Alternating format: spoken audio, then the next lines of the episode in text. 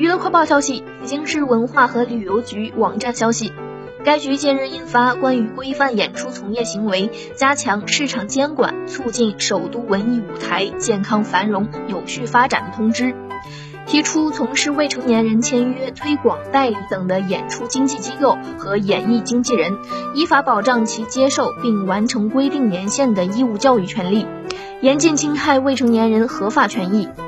北京文旅局称，要进一步廓清该市演出行业风气，严格对演出经纪机构、